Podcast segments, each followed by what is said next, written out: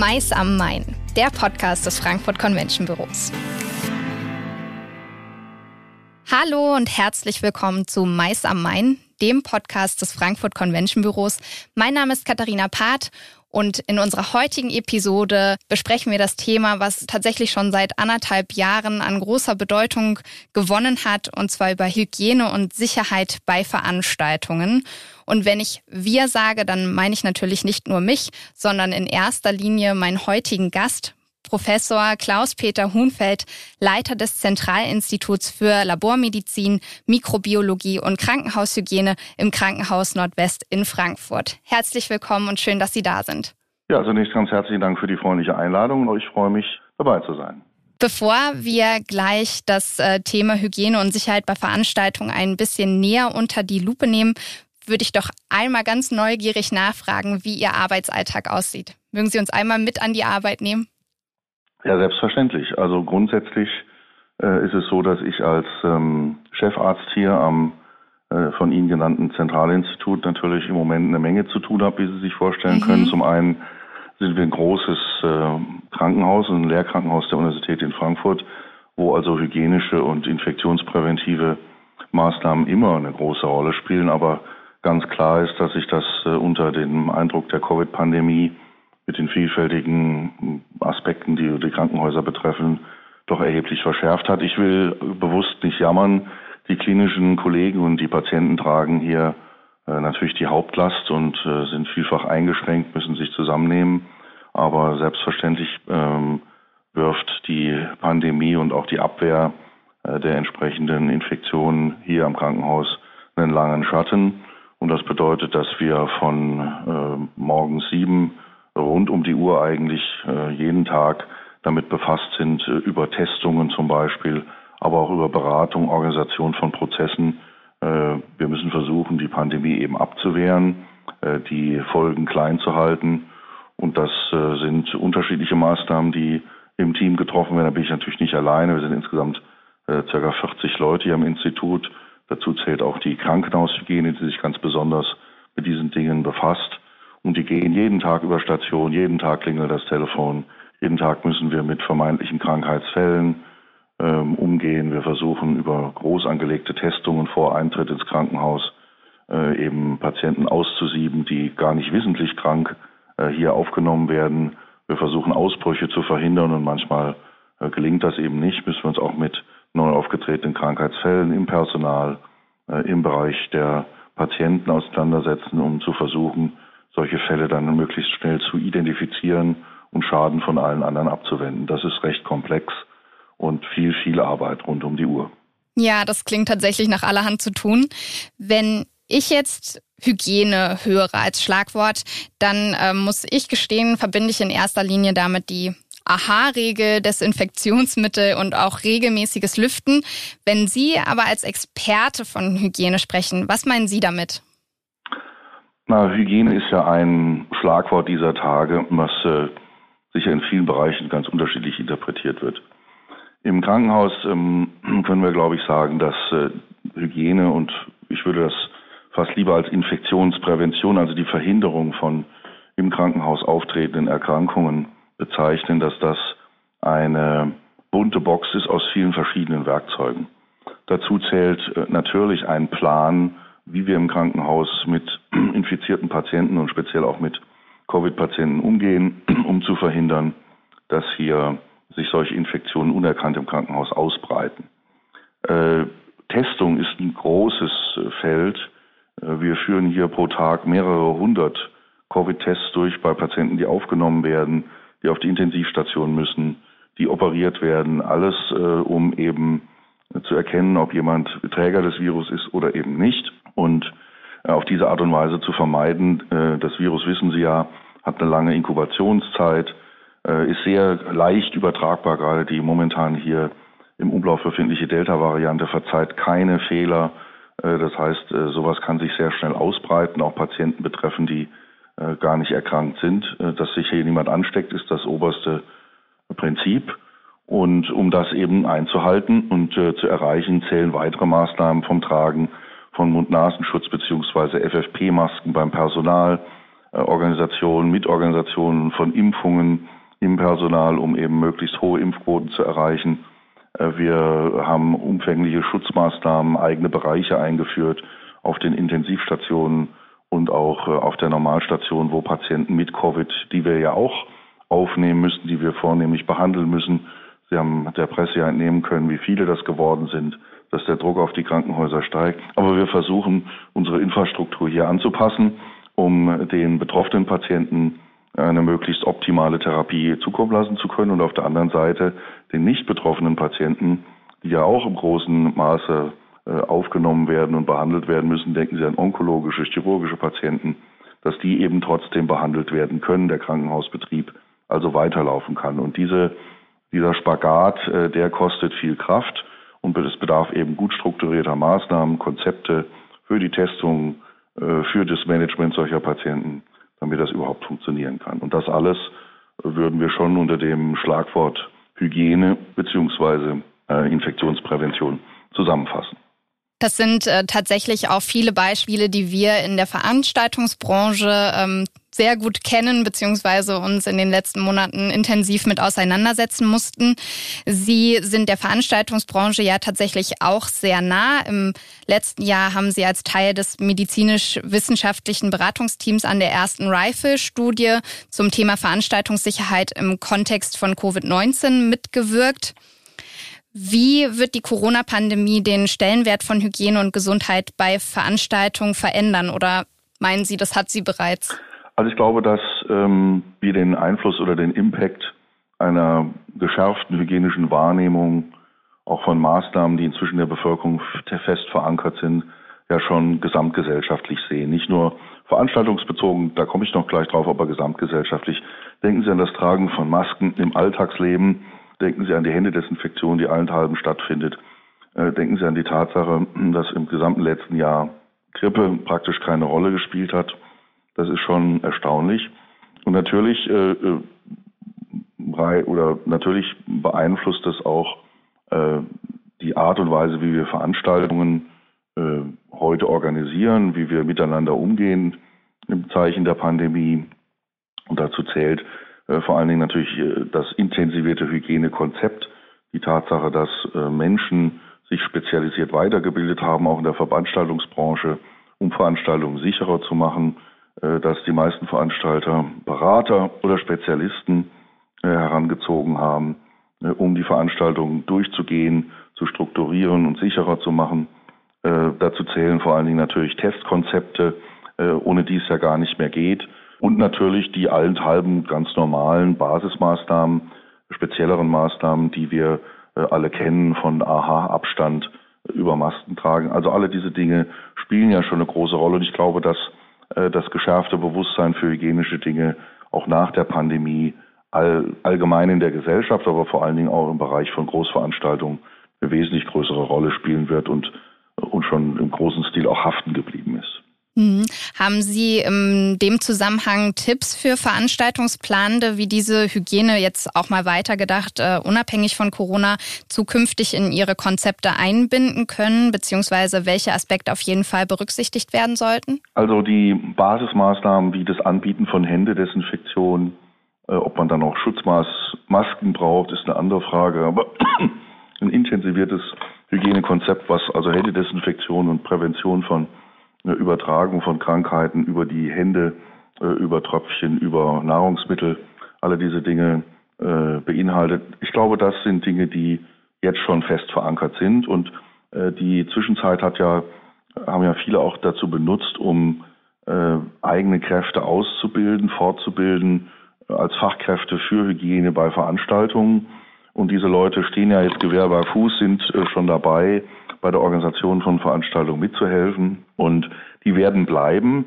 Und äh, das wird sicher dazu beitragen, dass äh, in Zukunft einfach hygienische Konzepte beim Planen von Veranstaltungen, bei der Durchführung eine viel größere Rolle spielen und dadurch solche Veranstaltungen auch auch für banalere Erkrankungen, jetzt mal abgesehen von Covid, Husten, Schnupfen, Heiserkeit, Durchfallerkrankungen.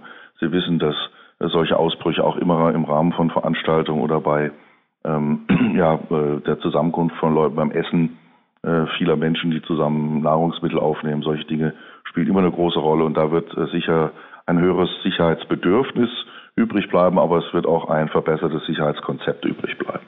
Sie selbst sind ja nicht nur Mediziner, sondern auch Frankfurter Kongressbotschafter. Und ich glaube, das müssen wir unseren Zuhörerinnen und Zuhörern einmal erklären. Was macht ein Kongressbotschafter aus? Ja. Beziehungsweise was sind Ihre Aufgaben?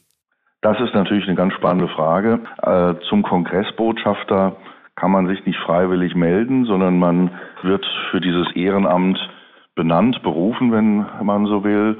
Und ähm, man äh, scheint, wenn ich das mal so sagen darf, Persönlichkeiten auszuwählen, die im Leben der Stadt ein Stück weit verwurzelt sind, die beruflich hier tätig sind und die ähm, versuchen, ja, für die Stadt, für die Region im positiven Sinne zu werben, ein bisschen Spiegelbild zu sein dessen, was hier geschieht, aber auch äh, einzufangen, äh, wie wir äh, die Stadt als solche und auch das gesellschaftliche und wissenschaftliche Leben der Stadt, wie wir das transportieren können in die Welt hinein. Wir sind ja ein internationaler Standort über den Flughafen, über die vielfältigen Messebemühungen, die da stattfinden und selbstverständlich auch über eine große Zahl von wissenschaftlichen, nicht nur medizinischen, aber auch naturwissenschaftlichen Kongressen. Äh, hier sind ja die Hochschulen, die Universitäten vor allen Dingen natürlich beteiligt. Und ähm, als Kongressbotschafter, denke ich, ist man Repräsentant der Stadt in seinem Feld, auf seinem Gebiet.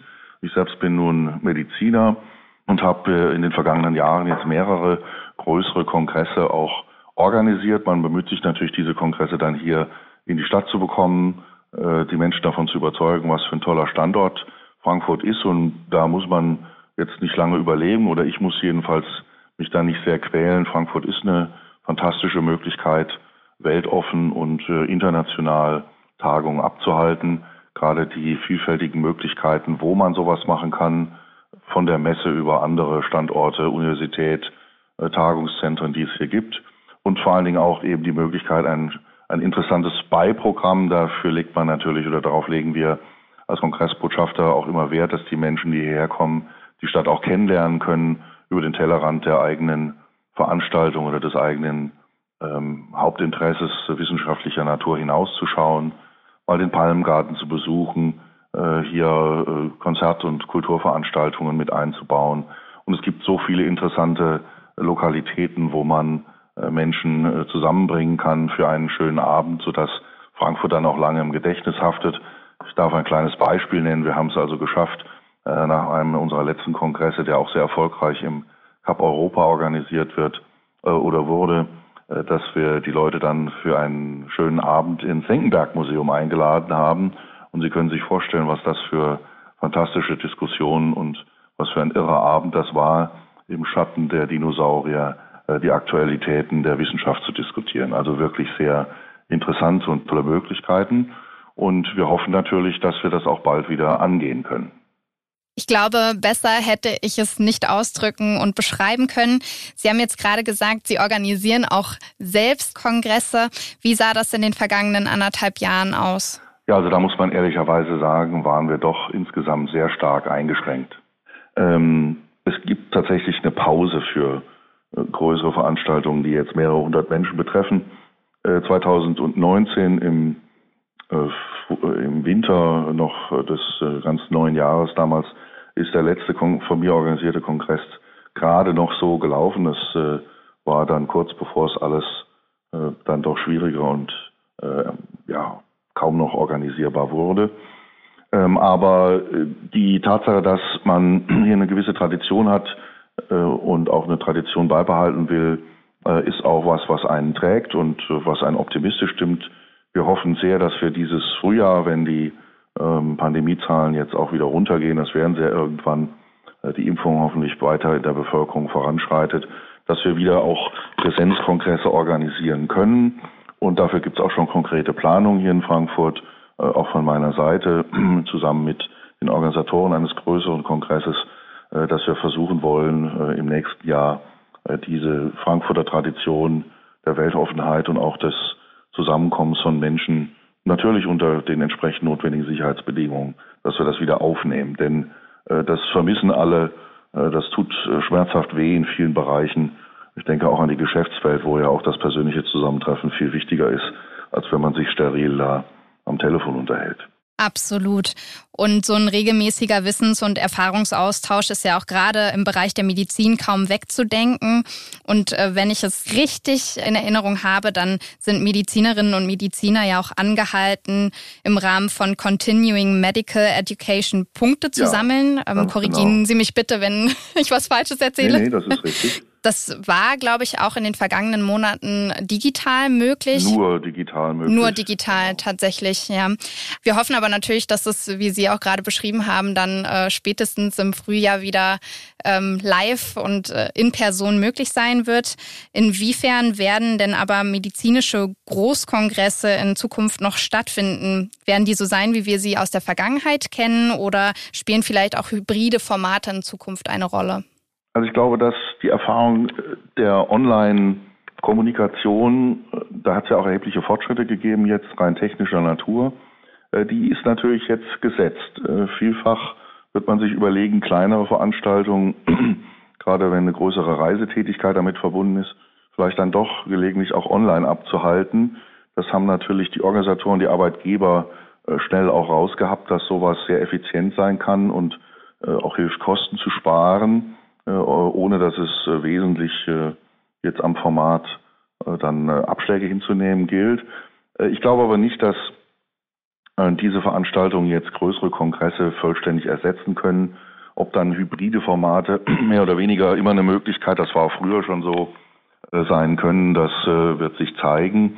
Aber ich glaube, dass die, die große Teile der, der wissenschaftlichen Community oder auch der Geschäftswelt natürlich den persönlichen Kontakt, den persönlichen Austausch schätzen, brauchen und auch als viel attraktiver empfinden. Äh, das ist ja auch in der Lehre so, wenn Sie sich vorstellen, Sie machen jetzt alle äh, Vorlesungen nur noch online. Äh, das gab es zu meiner Zeit in Amerika auch schon, dass da bestimmte Kurse online abgehalten wurden. Aber der rege Austausch zwischen Dozent und Student oder zwischen einem Vortragenden und seinem Auditorium, die, die leben ja davon, dass es hier zu einem Austausch auch äh, kontroverser oder auch lustiger Natur kommt. Das heißt, alle diese Dinge, äh, die haben wir im Moment nicht und die vermissen wir. Insofern denke ich, dass man ein rein hybrides Format auf Dauer nicht wirklich attraktiv finden kann. Auf der anderen Seite gibt es durch die moderne Technik immer mehr Möglichkeiten, dass Leute, die vielleicht auch nicht kommen könnten, an solchen Kongressen teilnehmen. Das ist sicher ein großer Vorteil auch. Hier hat die Technik viele Fortschritte gemacht. Das finde ich auch durchaus positiv aber an dem persönlichen äh, Organisieren und auch an der persönlichen Teilnahme, Interaktion solcher Veranstaltungen meine ich, da kommt keiner vorbei und das wird sich auch schnell wiederbeleben, wenn die Situation besser geworden ist. Das würde ich genauso gerne unterschreiben. Ich glaube, ein besseres Schlusswort hätten wir uns äh, tatsächlich nicht aussuchen können. Ich bedanke mich ganz, ganz herzlich bei Ihnen für Ihre Zeit, für Ihre umfassenden Einblicke. Herzlichen Dank dafür. Ja, ich danke ganz herzlich für die freundliche Einladung. Es hat mir viel Spaß gemacht und natürlich äh, bleibt mir zum Schluss Ihnen allen, der Veranstaltungsbranche insbesondere, viel Glück, guten Mut und äh, einen langen Atem zu wünschen. Leider ist die Pandemie noch nicht vorbei und ich hoffe, Sie und Ihre Familien äh, bleiben gesund und verleben eine schöne Vorweihnachtszeit. Dankeschön. Wer sich jetzt noch detaillierter informieren möchte zu Hygiene und Sicherheit bei Veranstaltungen, der findet zum einen bei uns im Internet einen Leitfaden zur Erstellung eines ganzheitlichen Abstands- und Hygienekonzeptes. Den Link finden Sie, liebe Zuhörerinnen und Zuhörer, auch in unseren Shownotes. Dort finden Sie aber auch weitergehende Informationen zu unserem Kongressbotschafterprogramm, zu der Arbeit von Professor Huhnfeld. Und natürlich finden Sie auch dort alle unsere Kontaktdaten. Falls Sie Rückfragen haben, melden Sie sich jederzeit gerne bei mir oder meinen Kolleginnen aus dem Frankfurt Convention Büro. Und dann bleibt mir nur noch zu sagen, vielen, vielen Dank fürs Zuhören, liebe Grüße und bis bald bei Mais am Main.